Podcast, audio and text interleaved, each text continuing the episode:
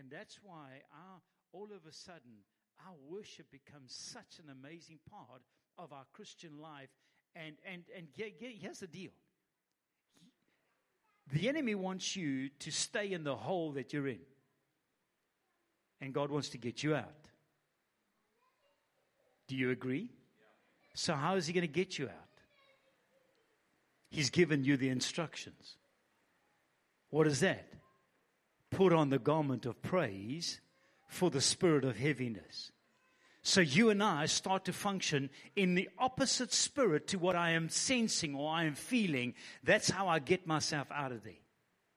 So, worship team, can I ask you while we are too busy talking? I need a wild praise song when I finish, Minister, please. It needs to be wild. We are going to dance ourselves out of whatever mess you're in. Um,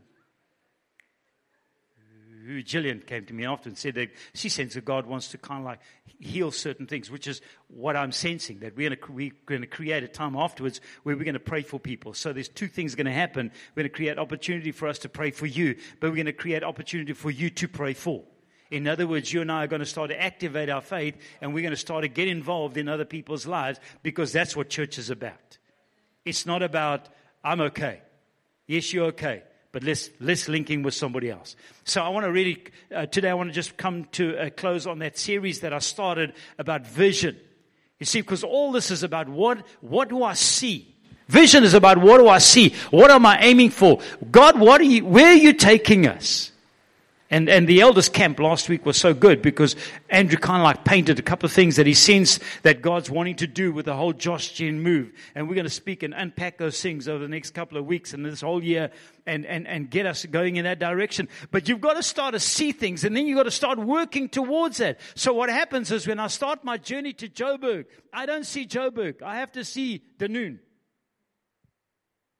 And then I have to see Bellville. You see, your journey unpacks itself as you aim for the next. If you're riding a motorbike, you've got lots of stops because your, your petrol uh, doesn't last you all that long. So you've got to do regular stops. So when you're planning your route, you already know where you're going to stop the next one. So that's kind of like our spiritual life. You set little marks where you're aiming towards. I hope this is making sense for someone. Because you can't go from zero to hero in one step. It's progressing, little bit, little bit, little bit, little bit. Okay, so scriptures that we've looked at over the last couple of weeks Jeremiah 29 11. I know the plans I have for you, says the Lord. Plans to prosper you, not to harm you. Please don't, please don't read that scripture in a prosperity gospel message. Okay? The gospel is not a prosperity message, but the gospel will make you prosper. Because He's the God that supplies all my needs. That's prosperity. He's a God that, that, that will deal with your lack. He's a God that heals. That's prosperity. You can have a million bucks in the bank, but if you are dying of cancer, that's got, that million bucks is going to do nothing for you. You understand? So he's the God that supplies. And if he has blessed you with a lot of stuff, will you be generous with it to help someone else? I believe that's what God does, is God gets resources to us so he can get it through us to somewhere else where it needs it. And can our hearts remain faithful to that? So Jeremiah 29, 11, I know the plans I have for you, declares the Lord. Plans to prosper you, not to harm you, to give you hope and to give you a future. Enemy wants to keep you in the hole. God wants to give you a hope and a future that my life is still okay. This is not the end. This might be a cul-de-sac, but this is not the end. Then we looked at Proverbs 29, 18, and we read it in verse, different verses. And King James Version says, where there is no vision, people perish. If you're not aiming for something, you're going to hit anything. If you're not aiming for something in your spiritual life, you're going to hit anything. And anything's going to hijack you. So what happens is we make Jesus our goal. I want to hit him. Not hit him, hit him. I want to, I want to get there. I want him to be the very center of my life. In the Bible in basic English is where there's no vision, the people are uncontrolled. The reason why you're going to be controlled, the why you're going to bring discipline into your life is because you're aiming for something. You're wanting to accomplish something. So um, you kind of like all seem like a Sunday evening. it's Monday tomorrow. You need a lot of faith for tomorrow. So let's get excited about tomorrow. It's Monday. Okay, cool. uh, in um, the Message Bible says, where people cannot see what God is doing, they stumble over themselves. And that's what you and I are going to be doing. Where we say, God, what are you doing? What are you doing? What are you doing? Otherwise, I get totally confused in this picture. And God doesn't just change all the time, but what happens is He sure does lead us in a certain place. So we've looked at vision as the ability to be able to see, see beyond the natural.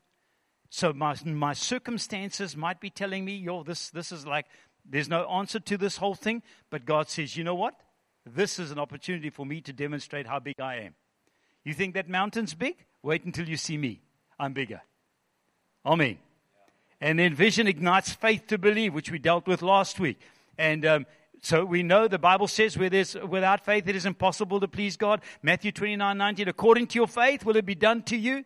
Okay? So faith makes us, uh, uh, us uh, persistent.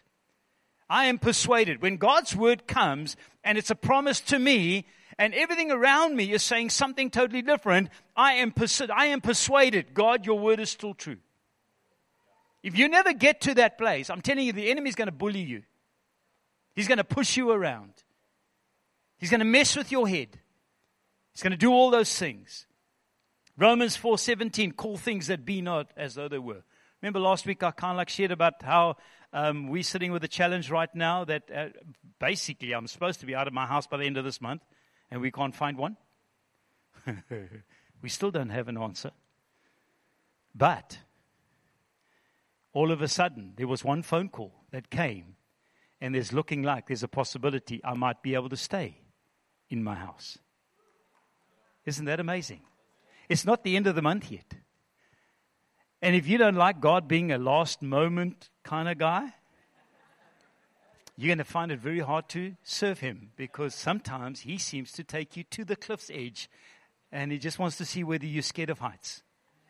And then He pulls you back and He says, It's okay, I've got this one. I've got this one. So I want you to know. Now, you, now here's the thing. Why did I do that? You see, because when you get desperate, don't, don't, I'm going to use a word now, and I tell my son we don't use this word, but I'm going to use it now, okay? So, son, don't we you, don't hold this against me. Don't be stupid in your faith. But sometimes you get, you get to that place where you're so desperate that you have to vocalize what you believe in God for.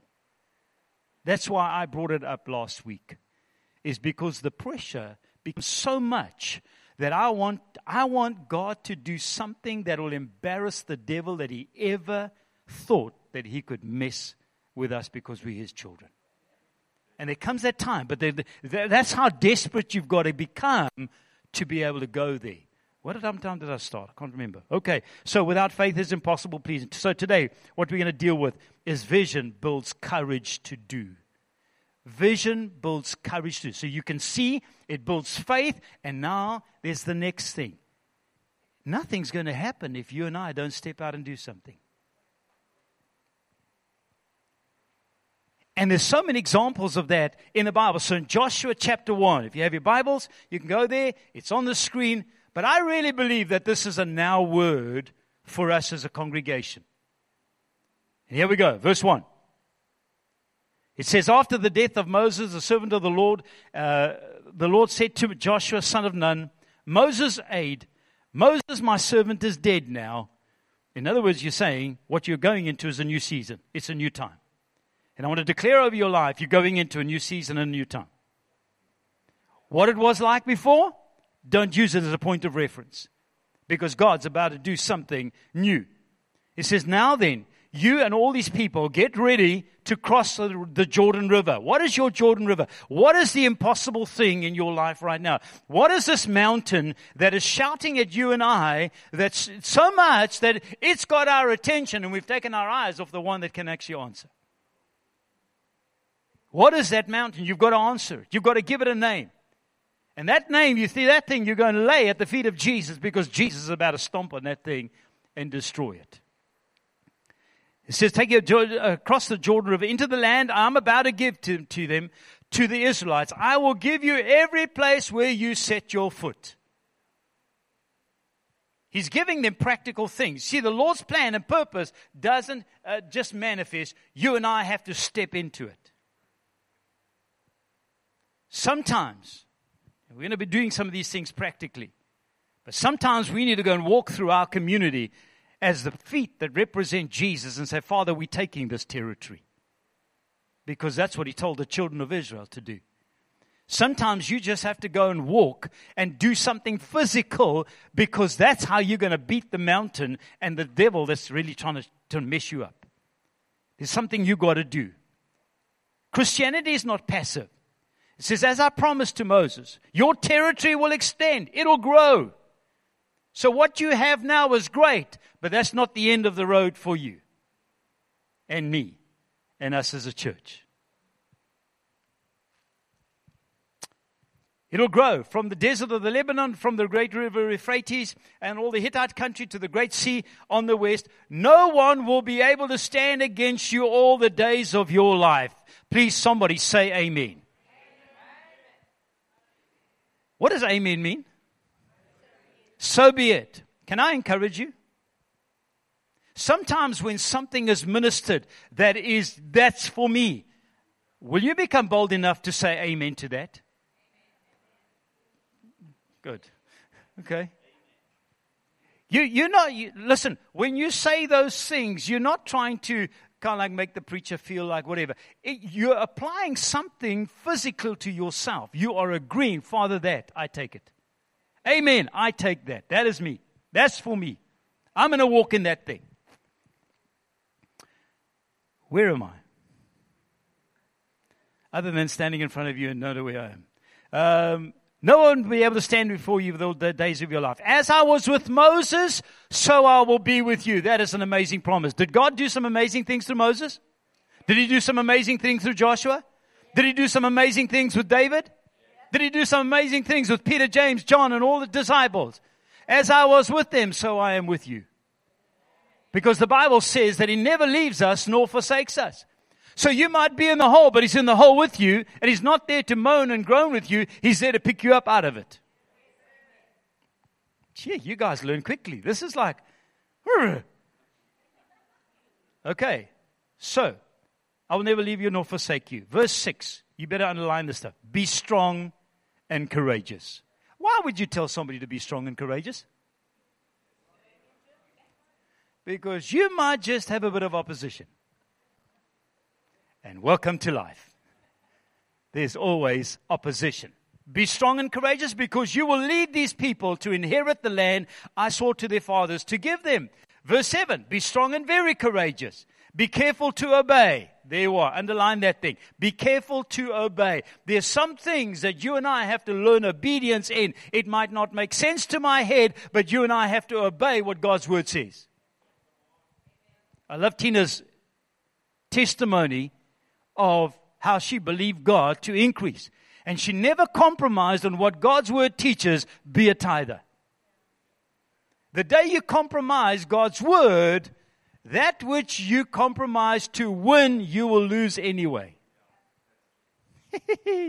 okay, here we go. Verse 7 Don't be strong and courageous. Be careful to obey all the laws of Moses gave you. Do not turn from it for the right or to the left, that you may be successful wherever you go. The Bible wants you to win. The Bible wants you to win.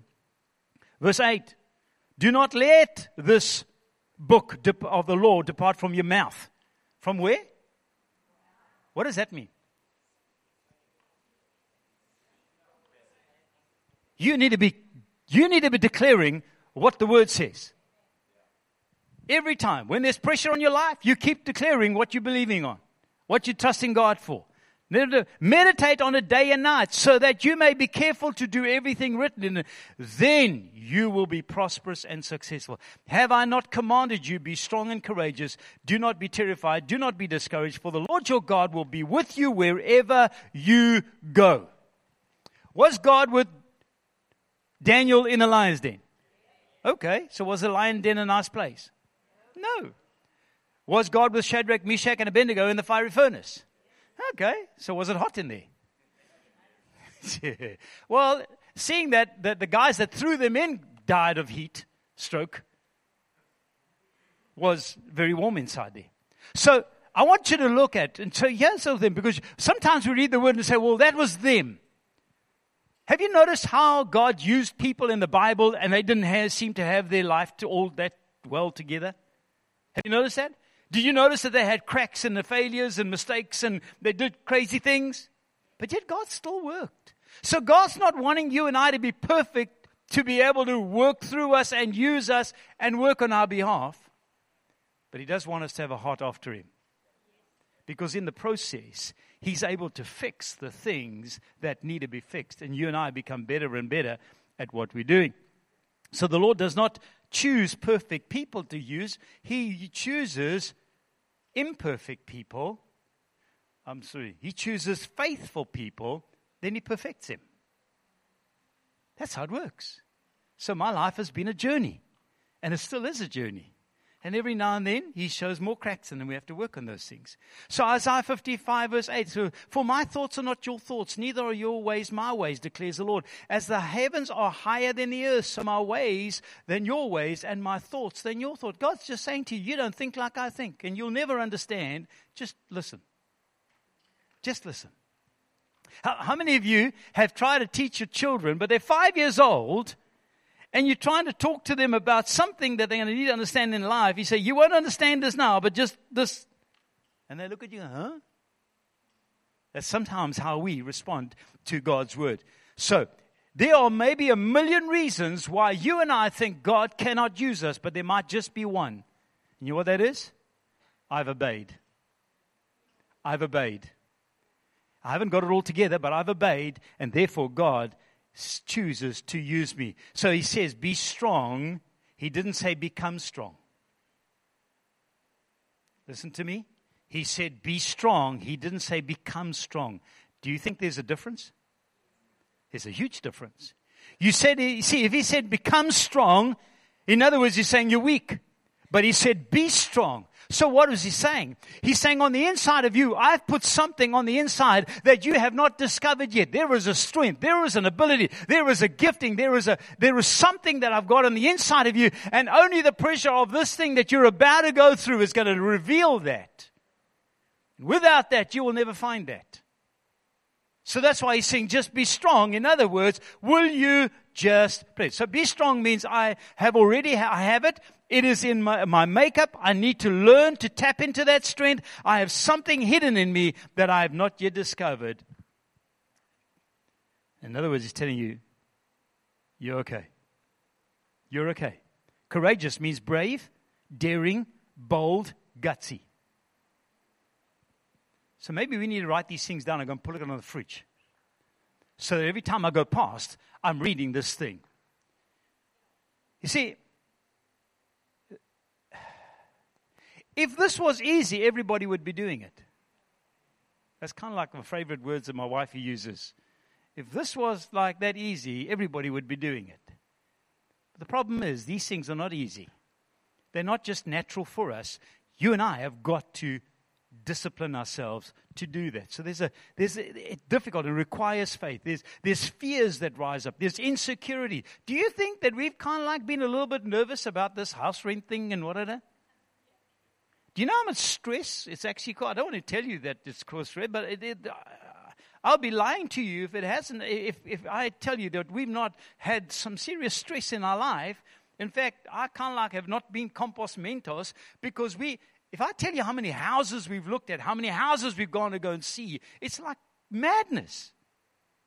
It's like that's all I'm doing with my life. It's just I need a house, Lord. I need a house. We all have a history. And the people don't know about that. But God does. And in that, and those, that history wants to grab our attention and stop us from being the people that He intends us to be. So the question is with our history, why does the Lord keep on pressing us to do things? Can I answer it for you? Why does He not give up?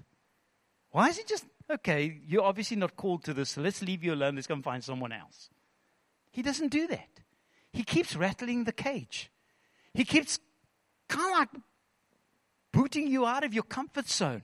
Well, number one, he wants to help us beat the devil's tricks. The devil wants main agenda in life is to keep you and I captive. He wants to keep you from being the, the best and the greatest and the, all that God created you to be. And so if he can keep you in that place, he's the winner. God says, no, no, no. What did Jesus do at the cross? He destroyed all the works of the enemy. The only power, listen to me now very carefully, the only power and authority that the enemy has over you and I is what we allow him. That is why we've got to get to a place where we trust God with everything we have. And the second thing is for God to get the glory, He has to use broken vessel, vessels and then fix them in the process. So when you and I find ourselves in a place that I, I have no answers, when God comes through, He gets all the glory. And that's what your and my life is all about. It's about us making the name of Jesus great and big and magnifying it through all our challenges and all things. And then all of a sudden comes through and it's like, yeah! One summer morning, as Ray Blankenship was preparing his breakfast, he gazed out the window and saw a small girl being swept along in the flooded drain uh, ditch just outside his home.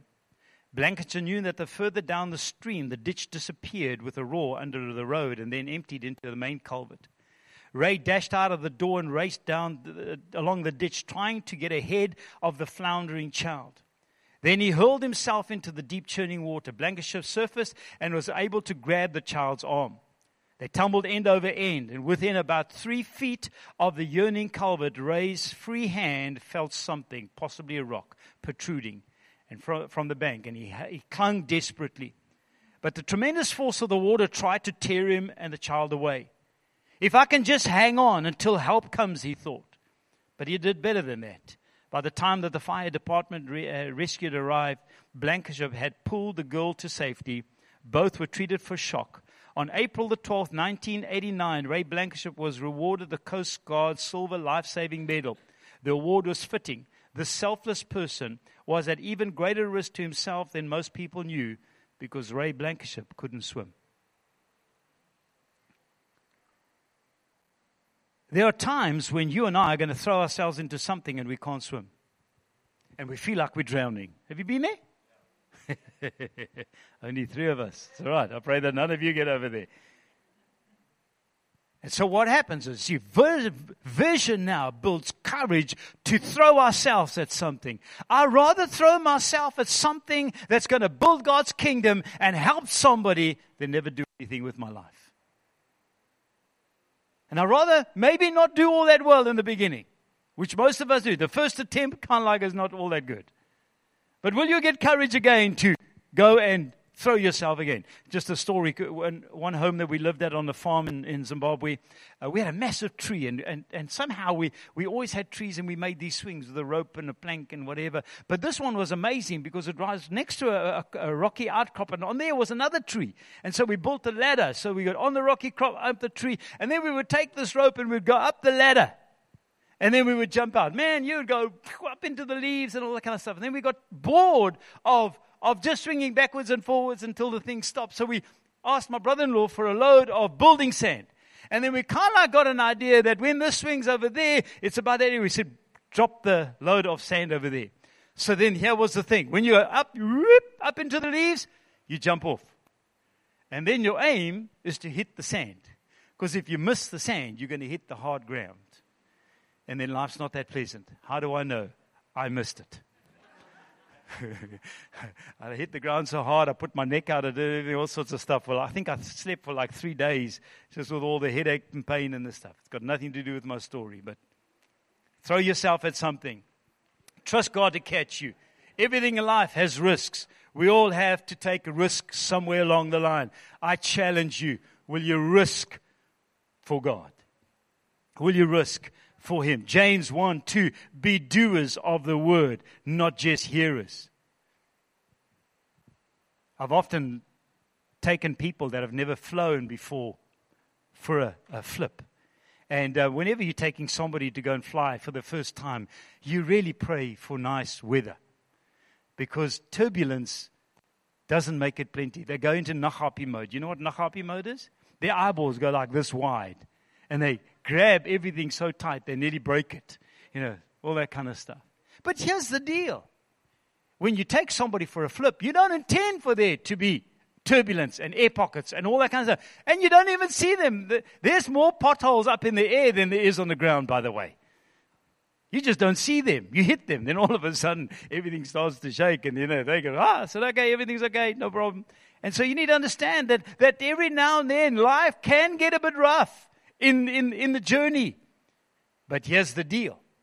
The reason why an aeroplane flies is because there's a rule, there's a law of flight. And as long as you keep the law in place, it doesn't matter how rough the journey is, the aeroplane still flies. And when you're learning to fly, this is the words that you're going to hear your instructor say keep flying the plane. It doesn't matter how much this thing's jumping, whatever. Don't let go of the controls. Don't take your foot off the accelerator. You just keep flying. You keep doing the right things. The plane will come through the jumping around. And I want to say right now for your life, you might be in air pockets, you might have a bit of craziness, it's getting a bit rough out there, but I'm telling you, just keep flying the plane. Keep doing what the Word of God tells you to do. You will come out the other side. Vision forces action. Action requires courage. Sissies don't serve God, men and women do. People look at the Christian and they think, well, what's a bunch of wussies? I say, You come and walk this life and tell me whether these people are wussies. They're not, they're genuine. So courage says, Lord, if that is you, let me come walking on this water. Courage says, As for me and my house, we will just keep serving God. Lord, right now, right the month, there seems to be too much month at the end of the money. Did you catch that one? Have you been there? but I know that you're going to, we, we're going to make it to the end. We've had many of those months. If God is for us, who can be against us? I've got to remind myself God's not here to make me fail, God's here to pull me through. So I've just got to remember, He's pulling me through. The trials of this life are not worthy to be compared to the glory of what God has for me. So just handle the tough things. So you have to stay focused. It requires courage. God does not change because things change. No, God is the, the game planner and He's working all things for His good. So, Josh Gen, and I'm talking to Ishmeet, Ish, Ishmeet. Spirit of the Lord is upon me now.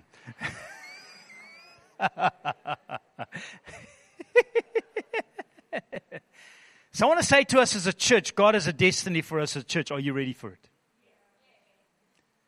Don't allow yourself to be disconnected. Stay connected. Keep flying the plane. Keep yourself in the plane. Don't jump out the plane. That's the worst thing you do. Don't allow yourself to become a spectator. Spectators will never have the testimony that the game players have. And Romans 12 says, We overcame him how? By the blood of the Lamb and the word of our testimony. The greatest thing that you have to tell anybody about Jesus is your testimony because it's real and nobody can deny it. That's why your testimony becomes so powerful. But if you don't go through any tests, how are you going to have a testimony? Don't allow yourself to become despondent. When things are getting too much for you, then you get yourself out your house and you put yourself in these kind of meetings. And when we do some praise and worship, you get yourself out of your sulky mood and you put yourself in a place where as for me and my house, we're going to serve God. Father, I'm going to worship you tonight. I'm going to magnify you. There was a time, oh, about 30 years ago, I was working and, and life was a hectic. And for the first time, I was able to sit through a full church service. Otherwise, it was, I was there for a little bit and then I was gone. And I was so excited about that that I, I, I said, God, today, I am going to dance before you. I am going to shout. I'm going to, I am just going to magnify you because I am so desperate for you. And I did. I agree with you. I started in the flesh. Man, I was jumping. I was doing everything that was crazy. But let me tell you, God came through for me that Sunday. because God saw a desperate heart that desperately wanted to connect with Him. And I'm going to tell you, start off in the flesh is fine. You won't end there. But God sees the desperation of your life. So press into God. Believe God for the destiny of this church and of Josh Gen as a whole. Believe the Lord to unlock every one of us' destiny. You have a destiny. The enemy wants to frustrate that thing. You don't let him do that. You don't let him do that. I'm asking you today, will you get a holy anger on the inside of you that will stand up and say, this far and no further? No further. Believe the Lord to unlock all the qualities that He has put in you and I so that His name will be glorified and these things will flow through us like a river. Believe the Lord that the mountains we face will melt like wax, like His word says. Believe the Lord that every lie spoken over you, broken, and that you and I walk free. In Jesus' name. Believe that the Lord, uh, that while we do the unthinkable, we'll see the impossible. I don't know if those make sense to you, but that's faith in action. And so vision helps us to see beyond the natural, ignites faith to believe, but builds courage to do. To do. Isaiah, last scripture. Worship team, can I ask you to come, please? Isaiah 41 13. For I am the Lord your God who takes hold of your right hand and says to you, Do not be afraid, I will help you. I'm going to say that to you again. I want you to close your eyes. I want you to forget everything around you.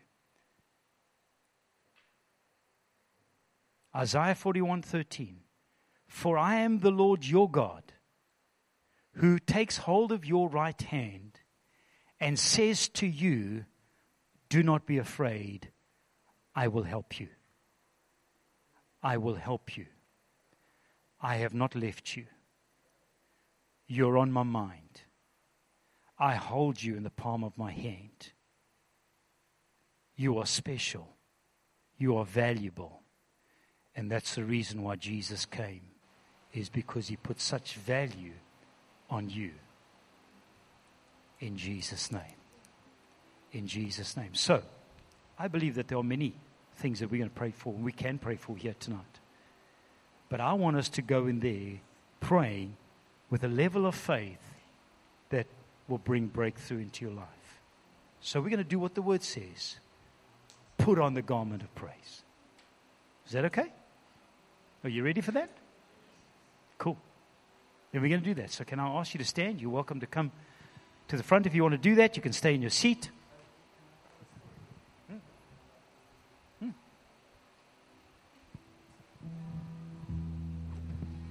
So um, I asked Basil if I can tell a story quick. I haven't decided what I'm going to say yet, so I apologize in advance. So, as a, as part of the band, we, we arrive here at two. We want to be finished by half past three, so we can be in the prayer meeting. Um, and I should have known that God was going to do amazing things earlier.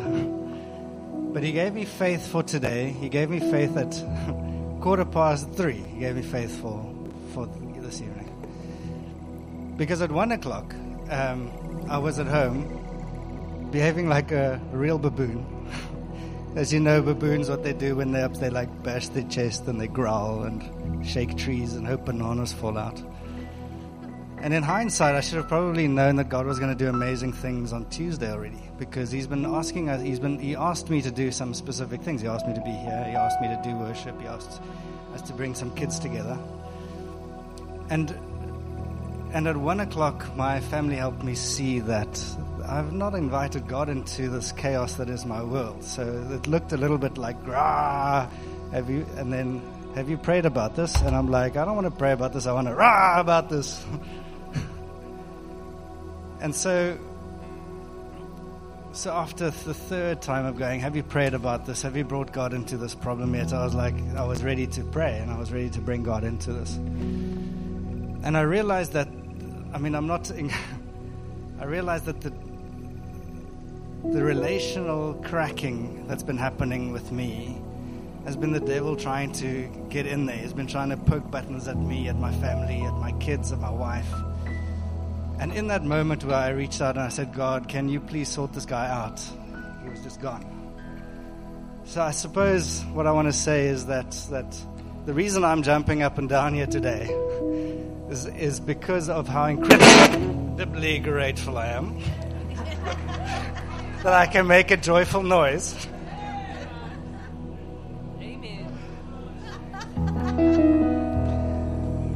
So if I can give you some uh, uh, ask God what He wants you to do. Ask Him to sort the devil out, sort your own heart out, have faith, and do what He's asked you to do. It's going to be incredible. Um, and the song doesn't always have to be in the right key. So before we go there, the Bible says that the gates of hell shall not prevail. So I want you to storm heaven's gates right now with your praise. Father, we lift up your name.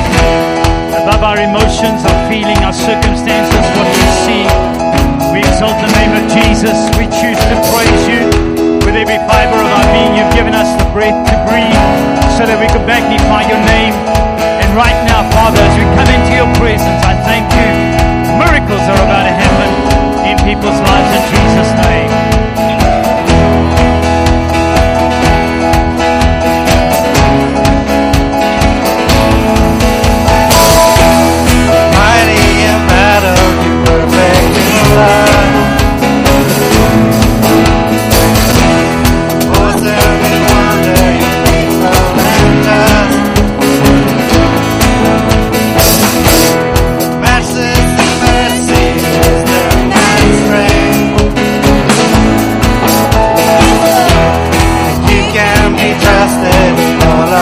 always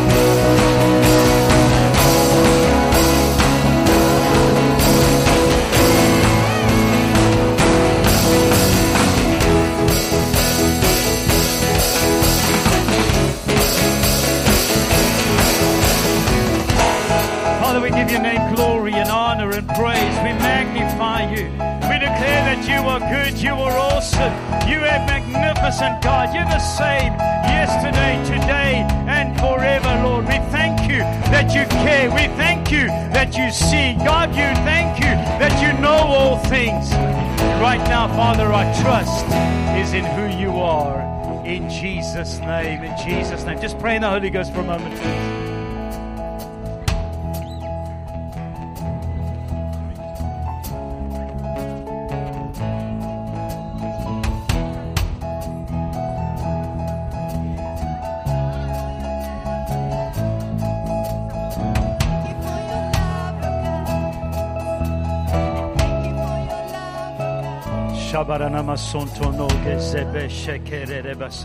So Jackie just saw a picture of somebody that was sinking in quicksand.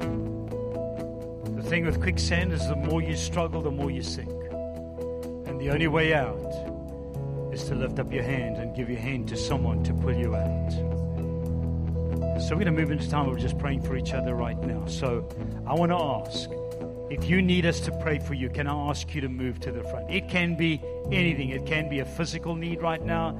It can be emotional. Maybe uh, uh, one of the things came through a spirit of depression and all those things. You can be in any of those categories. Whatever your need is right now, I'm asking you, will you come to the front? If we can just move, you can come close to the, the stage. And then I'm asking com leaders and deacons, can you come? And the elders, we're going to pray. Can I ask us just to maybe make a line so we know who are we going to be praying for? Please? Okay? Now, if you're a com leader, can I ask you to bring somebody in your com with you? Because we're going to start to increase our faith to believe God. We want to, it's not just about because we're deacons and elders that that's where the anointing lies. No. The anointing lies on people that believe, and we're prepared to put their faith out there. And we want you to grow in that. So if you want to come and join, come and pray, let's do that. Hallelujah. Can you just keep on praying in the background, please? Thank you. Hallelujah. We worship you. We worship you. We worship you. I just want to encourage you guys as well. In the time of worship, there was a call for those of you feeling dry. You're feeling that, uh, you know, the, when the rain falls, it just disappears into the cracks. Real sense that there's the anointing of the Holy Spirit here to touch people's lives. If you desire a fresh infilling of the Holy Spirit, won't you come as well? Just come forward.